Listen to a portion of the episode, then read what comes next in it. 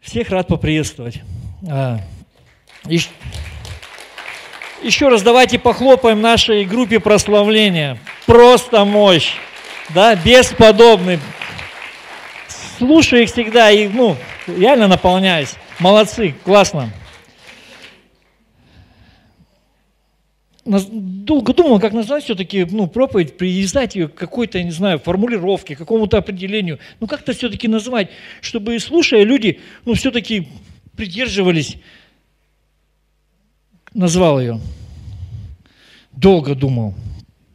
Система координат. Я сейчас буду пытаться как-то из этого названия выйти. Так, чтобы все поняли – вот так вот, система координат. Я реально молился, а, все, я знал, о чем буду проповедовать. Я видел те местописания, которые мы будем сегодня с вами читать и разбираться в них. И все как-то ну, пытался понять, такая пространная тема, как ее обозначить? Система координат, потом, ну, Господь, как-то нужно будет это объяснить, как-то потом нужно будет выкручиваться с этого, со всего перед вами. Верю, Бог поможет. А, ребята сейчас выведут нам а, Малахия Третья глава, с 13 по 18 стих, и мы начнем все вместе читать. С этого такого местописания мы, в принципе, начнем нашу проповедь. Малахия, 3 глава, с 13 стиха. Пророк Малахия. 13 стих. Дерзостны предо мною слова ваши, говорит Господь. Вы скажете, что мы говорим против тебя? Вы говорите тщетно служение Богу. И что польза, что мы соблюдали постановление Его и ходили в печальной одежде пред лицом Господа Саваофа? И ныне мы считаем надменными, надменных счастливыми, лучше устраивают себя, делающие беззаконие, и хотя искушают Бога, но остаются целы.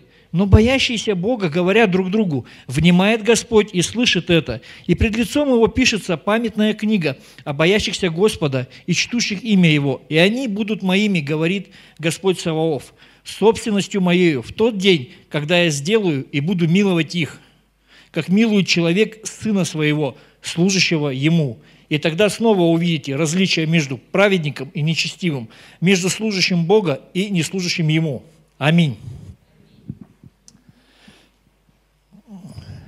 Я порой смотрю на верующих, и мне кажется, что они вообще умирать не собираются. Как-то вот так живут, ты думаешь, что вообще как бы, ну, ну все же когда-то умрем. Когда я читаю это местописание, я понимаю, что именно об этих вещах Бог пытается сказать. Он говорит, дерзостны вы. Наша дерзость по отношению к Богу иногда переходит границы допустимого. Сегодня я хотел бы говорить о служении Богу и людям. Иисус сказал, всего две заповеди. Вот две заповеди, и ты исполнишь закон. Возлюби Бога и ближнего. Знаете, я люблю свою жену. Я делаю ей подарки. Я люблю свою семью. Я постоянно участвую в жизни своей семьи. Я люблю свою церковь. Я тоже здесь. Я что-то делаю. Я люблю тех, кто рядом со мной. Я пытаюсь э, участвовать в их жизни, если это ну, они просят. Если я вижу нужду какую-то. Я постоянно реагирую на тех людей, которых я люблю, на их проблемы, на их просьбы, на их какие-то желания. И я считаю, что это, в принципе, нормальная, а, нормальная реакция человека – любящего.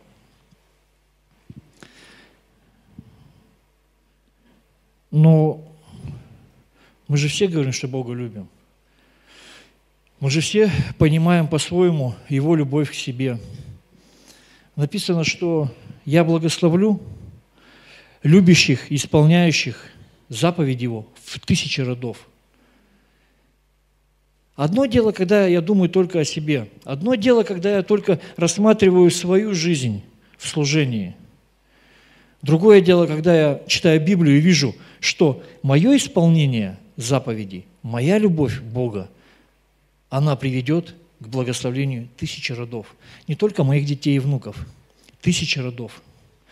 Мое движение сегодня, мои дела, поступки, мои мысли приводят к благословению моего потомства. Авраам, Авраам ничего, в принципе-то, не ждал. Ему Бог сказал просто, я благословлю тебя потом. Потом, в роды. Ты ничего не увидишь. В роды в твои будет благословение. Я для себя выбрал такие четыре категории служащих людей. Но все уже понимают, что все-таки будет говорить, э, сегодня говориться о служении и о том, что это несет. Есть люди, которые служат, согласно Писанию, исполняя две заповеди. Возлюби Бога и возлюби ближнего. Это круто, безусловно. Мы все читаем Библию, мы видим, что в ней написано. Когда мы, допустим, не можем пройти и мимо просящего милости, мы ему помогаем. Когда мы видим а, на улице какие-то, я не знаю, там, проблемы у людей, мы откликаемся. Это наше повсеместное состояние верующего человека. Мы постоянно находимся в таком, скажите, знаете, служении. Мы любим ближнего. Есть люди,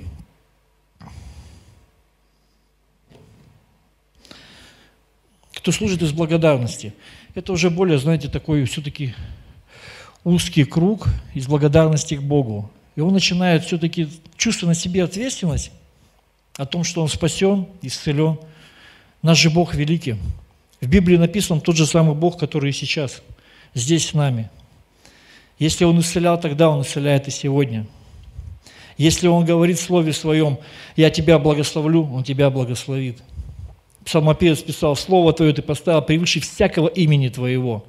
Все очень просто. Бог верен и точка, Бог благ и точка.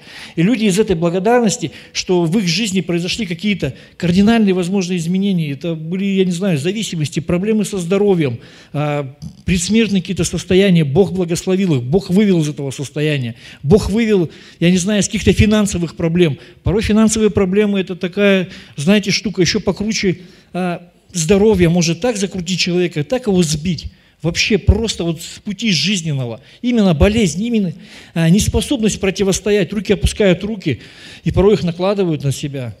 Страшнее этого ничего нет. Но Бог выводит. Вот тот же самый Бог описан в Библии, который сегодня это все делает. И люди благодарны, когда их проблемы решаются. И им охота все-таки что-то сделать, как-то поучаствовать. Ну где мы можем служить Богу? Ну, конечно же, в церкви. Ну да, наше понимание – Нет, все-таки надо на бумажке писать. Телефон тухнет и пропадает картинка. Прошу прощения. Есть категория людей, начинают служить, просто не могут найти себя. Я на сегодняшний день общаюсь с человеком, это человек с другой церкви, и он тыркается из служения в служение. Именно тыркается.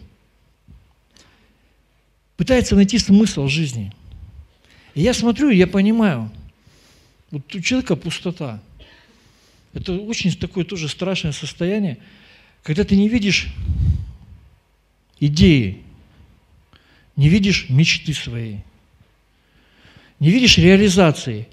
Сто процентов каждый должен в этой жизни реализоваться. Это сто процентов.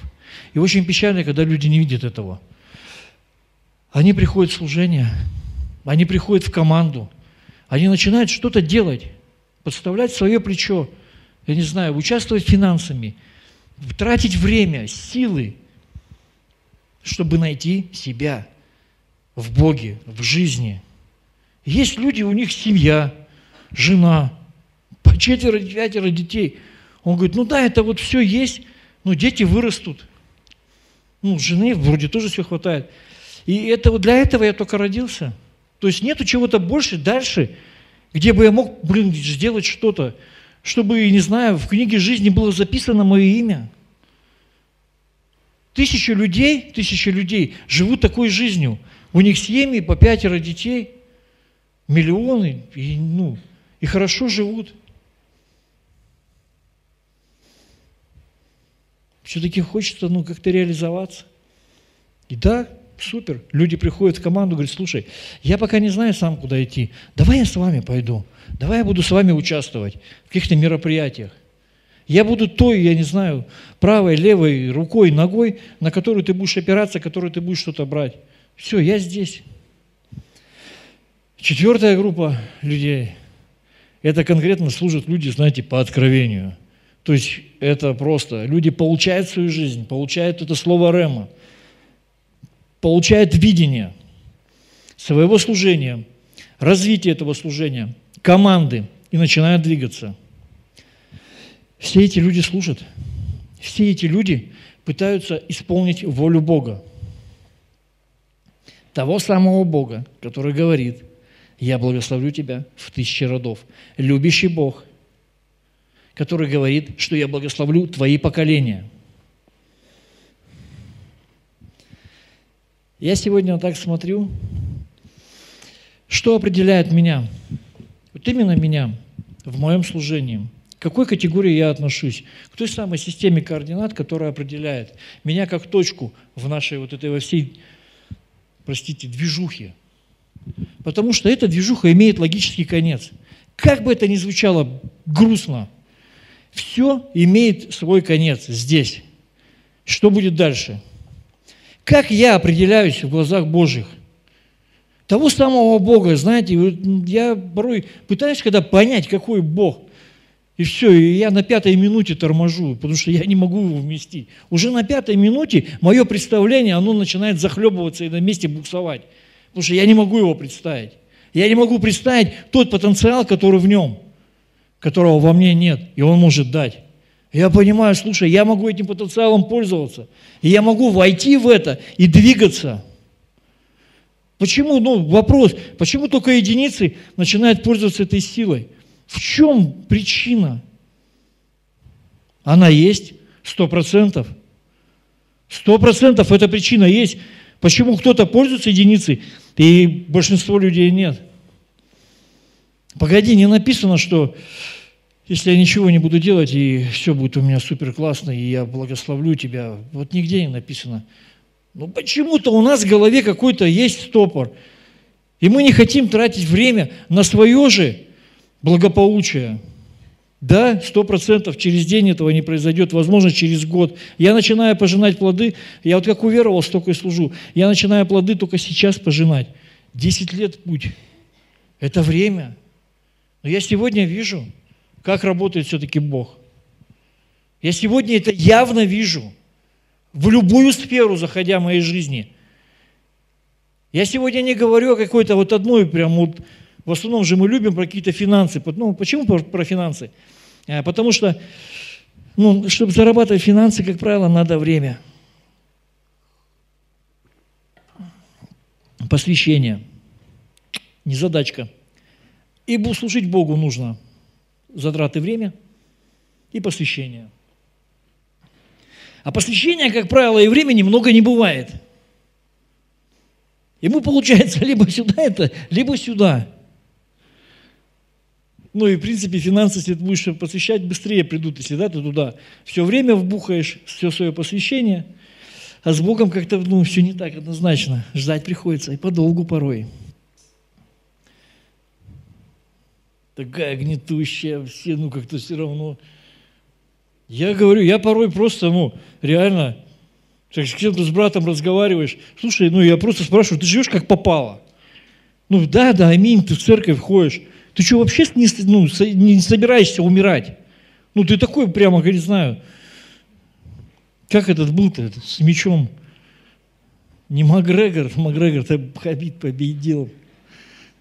Горец этот, ты что, горец, что ли, ну, в конце концов. Ну, все же когда-то, ну, ну придет а, логический конец, завершение.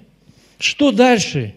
Написано в Библии, что это пар из крышки. Вчера пельмени младшему варил, Крышку поднял, пух, пар вышел, все, пельмени остались, кипят. Это наша жизнь в глазах Бога, в контексте вечности. Эта крышка, вот снял, пар вышел, все.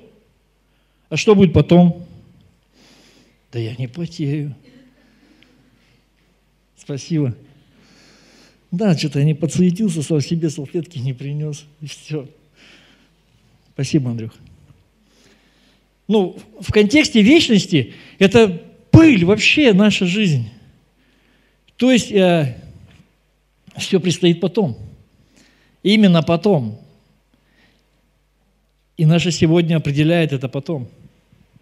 Не хотелось бы в этом потом где-то там Я даже и приводить не хочу, что там написано, что там будет. Хотелось бы реально, блин, славить Бога. Быть на небесах, там, на облаках, там. Ну, я не знаю, как там будет.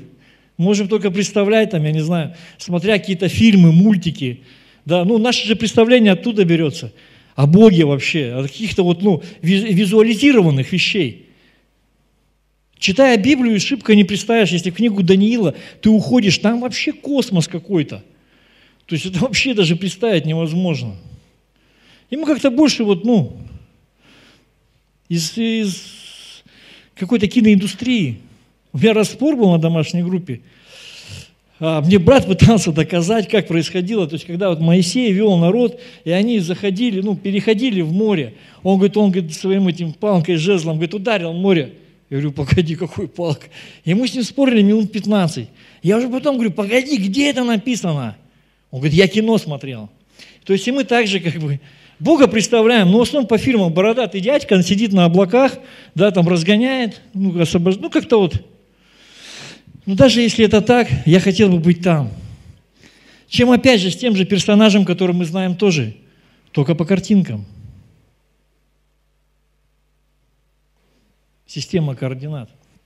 Что же это такое? Это то, что определяет наше положение – в настоящем. Наше настоящее, оно определяет то, где мы будем в будущем. Все очень просто. Все очень просто. Те шаги, которые ты сегодня делаешь, они тебя приведут в твое завтра. Поэтому я хотел бы сегодня об этих вещах порассуждать. Я хотел бы, чтобы каждый, каждый просто задумался. И сейчас нет призыва, что вот все должны мы кинуться служить. Нет, здесь места вот гитар на всех не хватит. И бейджиков тоже не хватит на всех в группе порядка. И классов у нас столько детей нет, чтобы все. Нет, разговор сейчас идет о том состоянии верующего в его голове, в его разуме, в его сердце, в котором мы находимся в повседневной жизни. Речь идет о том, чтобы мы возлюбили своего ближнего, чтобы мы исполняли одну простую заповедь из двух. Да, мы почитаем Бога, да, мы, при, мы отдаем здесь Ему жертву нашей хвалы. Все супер, все классно. Другие шесть дней мы находимся там – среди социума, среди тех людей, кто не знает Бога. Там мы должны служить, там мы должны влиять, именно влиять. Чем? Своими поступками, своей речью, своей жизнью. У меня самой, если честно, с речью как бы так себе. Ну, бывает, нет-нет, да и да, проскакивают всякие такие полужаргонные словечки, я над этим борюсь. Но все-таки а, в моих делах, в моих поступках я стараюсь отображать Христа. Как ни крути. Это наша задача, это Его воля – где? В Ефесянах, да, Павел пишет, там у них же вообще поднапутано, у Ефесян тоже было одно время. Он пишет, говорит, я всегда просто благодарю Бога, Отца за вас, вспоминая вас в молитвах, чтобы Бог Господа нашего Иисуса Христа, Отец славы, дал вам духа премудрости и откровения к познанию воли Его. Что нам надо? Да, как в песне, что нам надо? Так это свет в оконце. То же самое, что нам надо? Вот этот свет в оконце, дух премудрости и откровения. Именно от него к познанию воли его. Как служат многие, да, по откровению, когда они получают это откровение, что ему делать, с кем делать и как. Все просто. Три составляющие. Что, с кем и как. Один ты много не сделаешь просто. Вот почему с кем. Это откровение приходит, и начинаешь действовать. И Бог начинает что-то уже делать вокруг вот этого движения, которое Он тебе доверил. Он начинает тебе давать с кем. Он дает тебе понимание, как. У тебя есть дух премудрости. Вот я сегодня хотел бы молиться а, за людей, просто вот за тех, вот с кем я служу, чтобы у них был, я не знаю, вот этот дух премудрости, чтобы у них было откровение на служение, чтобы они могли развиваться. Те, с кем я общаюсь, Просто вот, ну, чтобы эти люди состоялись. Всем же он когда-то умирать. Это вообще, если, если честно, очень хорошая такая отрезвляющая мысль. Я понимаю, что она напрягает, я понимаю, что она неудобна, но это реальность.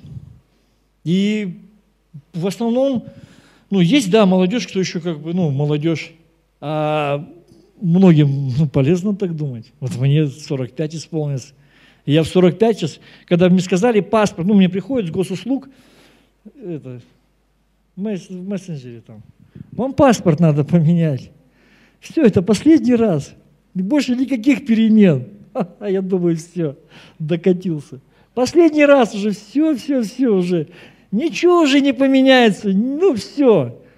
Вот последний раз дадим вам паспорт. Но я вспоминаю, сейчас у меня вообще сыну 14 исполнилось, да? Хоп, новый паспорт. Потом 25, хоп, новый паспорт. Все уже ничего не будет, все, вот последний приходи, дадим тебе и все. Раз сфотайся и все. И ты начинаешь понимать, слушай, ну, нужно уже приводить свои дела в порядок. Если что-то еще оставалось, нужно от этого избавляться. А, погодите, есть же еще награда. Погодите, Бог же сказал, что я благословлю.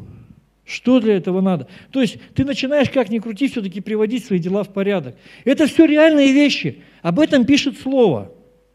Это не мной выдумано, это не моя какая-то философия, не мои размышления на ночь. Да, там после того, как паспорт получил, там сколько, две недели назад, я две недели такой думаю, все это думаю, думаю, думаю. Сейчас вышел и такой начал вам. Нет, об этом Библия говорит. Это реальность. Друзья, мне просто жалко порой э, братьев, сестер, ну я больше, конечно, с братьями общаюсь, э, кто жизнь свою пустил под откос. За все мы отвечаем. Бог нашу суверенность никогда не нарушает. У тебя всегда есть выбор. Всегда есть выбор. Какой этого? Иванушки, дурашка, по трем дорогам он шел, прямо пойдешь, голову потеряешь там, да? У тебя всегда есть вот этот камень, на котором написано, коня потеряешь. Вон один конь стоит. Слава Богу, милость еще есть на, ну, на человеке. Об этих вещах ну, необходимо все-таки задумываться – Наше нахождение в в церкви ничего не гарантирует. Скажу так, просто, чтобы уже было понятнее.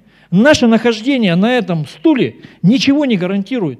Очень важно, чтобы в твоем сердце, в твоей голове было это понимание, что только любовь к Богу и служение Ему в повседневной жизни обеспечивает твое нахождение потом там или сям. Лучше там, там, чем сям. Ну, конечно, можно разглагольствовать на разные вещи, ну, что касается служения. Например, допустим, да, что я работодатель. Все, супер. Я создаю рабочие места. Замечательно. Но мы же когда разговаривали, что делать, как и с кем. Погоди, друган, а как ты это сделаешь? Какой ты работодатель?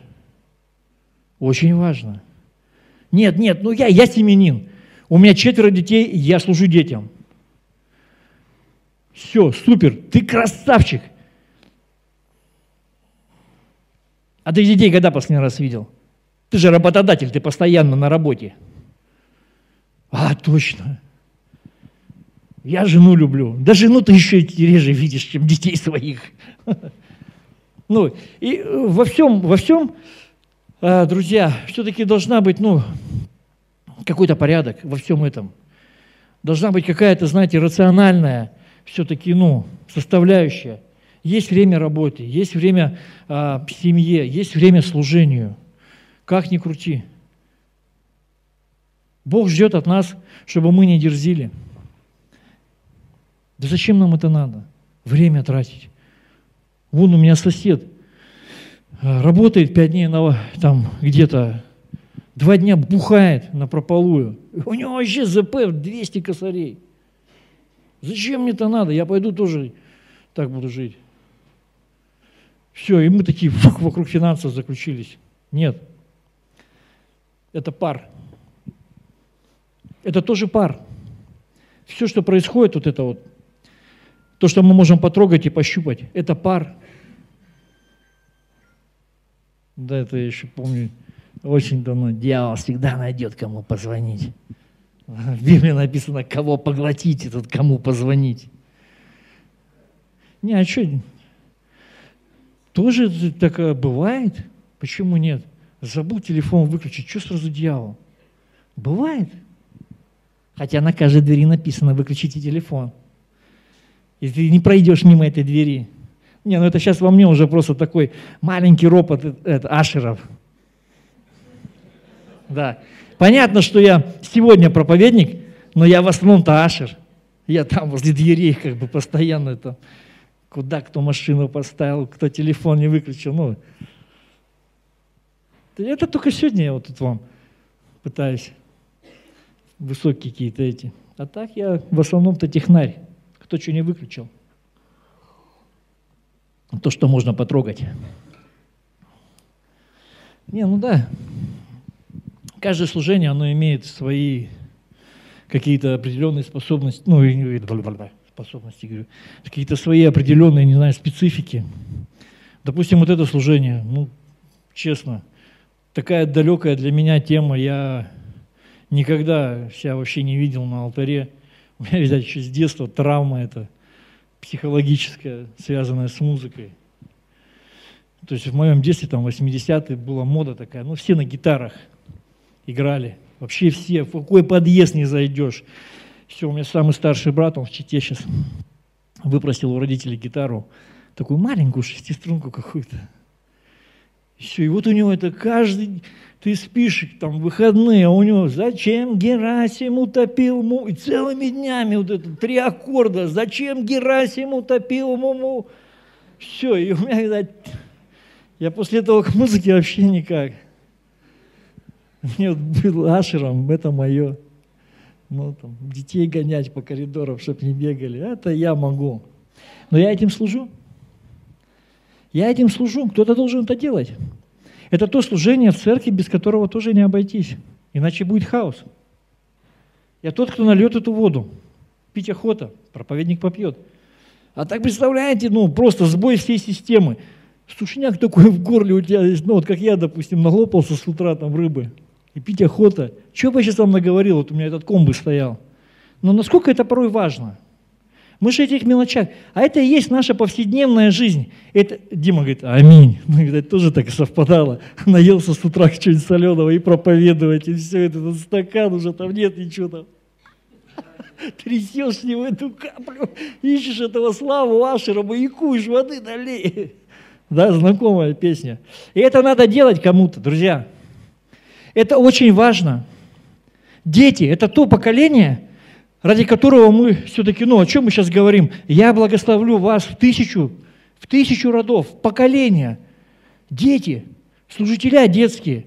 Это вообще архиважное служение. Это то, в кого мы вкладываем основы христианства, в то, в кого мы вкладываем, что такое любовь. Кому мы объясняем, какой любящий Бог? А какой? Да вот такой, это Бог. Да как вот я себя представляю в детском вот бы этом. разрывался бы на сто шевкунят там объяснить это. Один же человек не может объяснить. Это надо сто человек, чтобы объясняло, чтобы вот всю эту полноту. Я же говорю, на пятой минуте представления о Боге начинаю понимать, что все, я тупею, короче. Детское служение. А они же еще дети такие. Не, не лезь в розетку. Почему? Ну что, да, тихо, в смысле, почему, что за вопрос? Здесь мы нужны. Здесь мы нужны. Если ты будешь непослушный, Бог тебя накажет. Надо быть послушным. Нет, да может не так это я фантазирую. Служение. В царское время вообще только было три профессии. То есть вот дети у царя, а у них было всего три направления по большому счету у них выбора. То есть отец, царь, он даже не давал выбора своим детям. Чем бы они могли заняться? Они шли либо врачом, либо военным, либо священником. Все три профессии направлены на служение людям. Либо ты защищаешь Родину, либо ты лечишь людей, ну, защищаешь Родину, защищаешь свое государство, людей в этом государстве, либо ты священник – там вообще выбора не давали. То есть так просто в ЦБДОП ты не пойдешь. Как минимум тебе нужно убедить отца, царя в семье. И на этом было все завязано, и государство процветало. Именно на служение, именно на понимание, именно на твоем образе жизни как служителя. На этом было все заключено. Вокруг этого все крутилось. Именно вот эта система координат. Ты обставлялся пониманием, что ты должен служить. Твое сердце должно готово отдавать. Твой разум принимает информацию как адвокат, а не как прокурор. Когда тебе что-то говорят, ты уже в разуме понимаешь, что ты должен оправдать, ты должен послужить, а не осудить и наказать.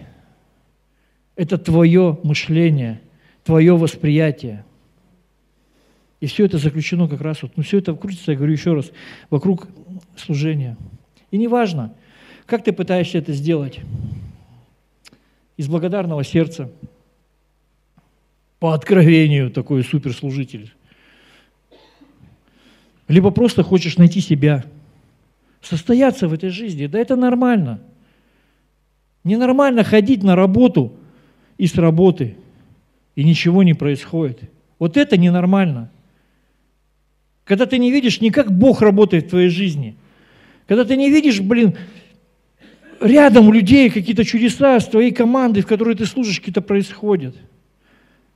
На домашних группах, когда свидетельствуют – когда ты приходишь на домашнюю группу, ты служишь сто процентов. Не только лидер служит там, делясь словом или еще что-то. Ты приходишь туда, ты молишься, ты молишься за свою церковь, ты молишься за свою домашнюю группу вместе со всеми. Ты участвуешь в проблемах других, ты служишь. Ты служишь лидеру, который вдохновляется от того, что все пришли на домашнюю группу, что никто не стал там, я не знаю, с какими-то работать, еще что-то, какими-то своими делами заниматься. Что все пришли, ты этим служишь. Поверьте, для лидера домашней группы это вау, супер, классно. Все братаны здесь. Ну и сестры тоже. Аминь. Для лидера это вдохновение, ты служишь этим. Очень важно понимать, что ты единица. Именно единица в теле Христовом. Тело Христово, оно настолько огромное, настолько оно, знаете, состоит из маленьких-маленьких-маленьких членов. Если ты возьмешь любую, да, вот эта вот рука, рука, на ней куча пальцев, ногтей, там, кожи, рожи. Церковь, она вот из этих всех вот мелочей состоит. Ты должен быть этой единицей. Сто процентов. И ты увидишь, пройдет время, твоя жизнь начнет меняться. Пройдет время – может быть, это сразу будет, может быть, нет. Но лучше себя настраивать все-таки на какой-то процесс. Очищения, исцеления, смены мышления, образа жизни. Пройдет время, и ты увидишь, как Бог начинает делать вокруг тебя. Начинает твой личный сад, сад садик, у кого что, облагораживать как-то, благоустраивать. Жизнь любого из нас – это тот самый садик. И во что мы его превращаем – зависит от нас. Именно от нас. Да и аминь делает Бог. Хотение, желание, все эти производят и действия Бог. Так написано в Слове Божьем. Не задача, принимаем решение мы. Зачастую есть и желание, хотение, и нужно действовать. Мы это понимаем. Но только выбор мы в эту сторону не делаем. Друзья, Сегодня нет призыва, давайте все бросимся служить. Сегодня есть призыв, давайте пересмотрим нашу жизнь. Сегодня есть простое послание каждому, чтобы мы начали все-таки наводить порядок в нашей жизни. Прежде чем мы будем молиться, я еще хочу одно местописание прочитать. Мы еще порассуждаем немного, поэтому можно не это. Галатам 6 глава, 7 стиха.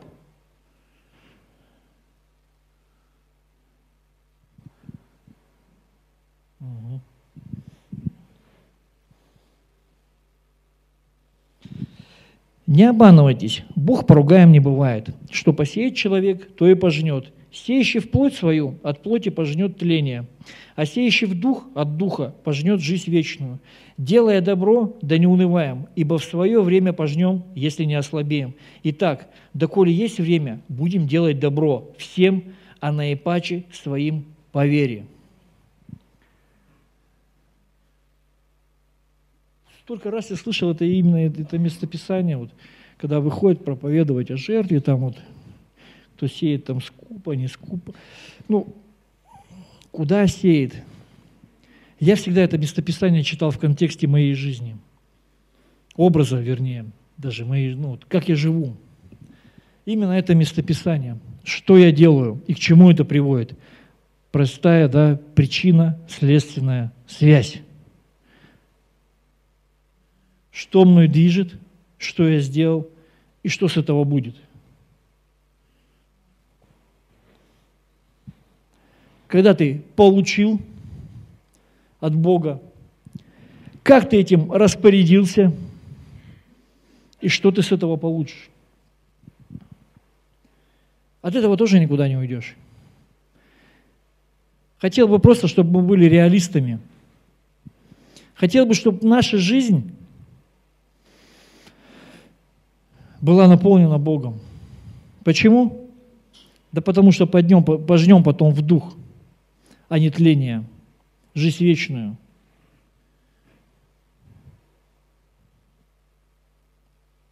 Вот эта идея фикс или микс или пикс, как хотите ее назовите, но это главный посыл о нашей повседневной жизни – Давайте встанем, помолимся.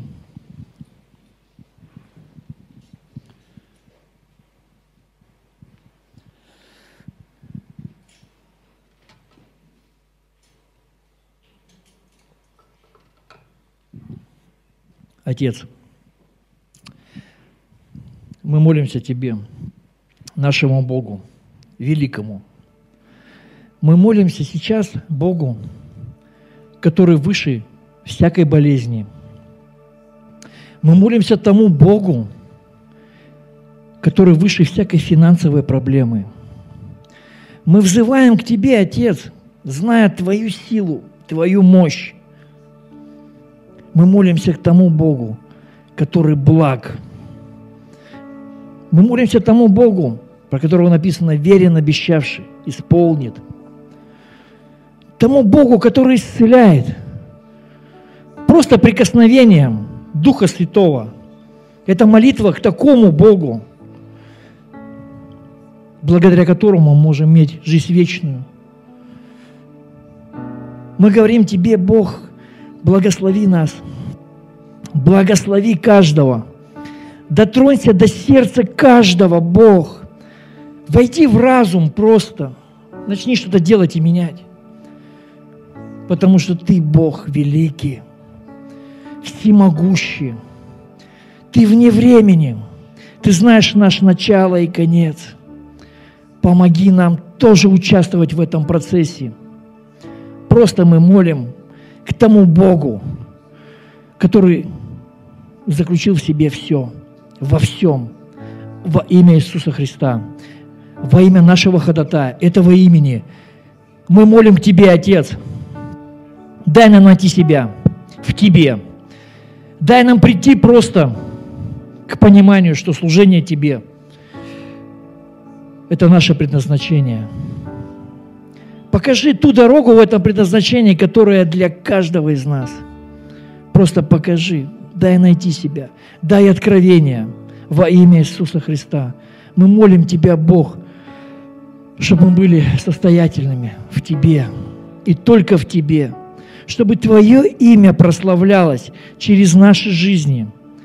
И в этом Твоя воля. Мы знаем это, Бог. И мы просим Тебя о Твоей же воле. Ты нас направь во имя Иисуса Христа, чтобы как можно больше и больше Твоей славы являлось через нас, чтобы Твое имя прославлялось, чтобы через наши руки делались Твои дела, чтобы через наши голоса были, я не знаю, сказаны Твои слова.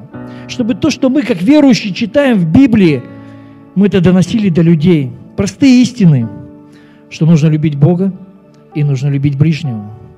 И в этом весь закон. Я верю, Бог, что каждый, кто здесь находится, исповедующий Твое имя, как своего Спасителя, получит награду – Да, именно награду. Там, на небесах. А мы будем прилагать для этого усилия, мы будем прилагать для этого ресурсы необходимые. Мы будем Тебе служить, Отец. Благослови нас здесь и сейчас, чтобы мы были вдохновлены Тобой, Твоим присутствием во имя Иисуса. Аминь.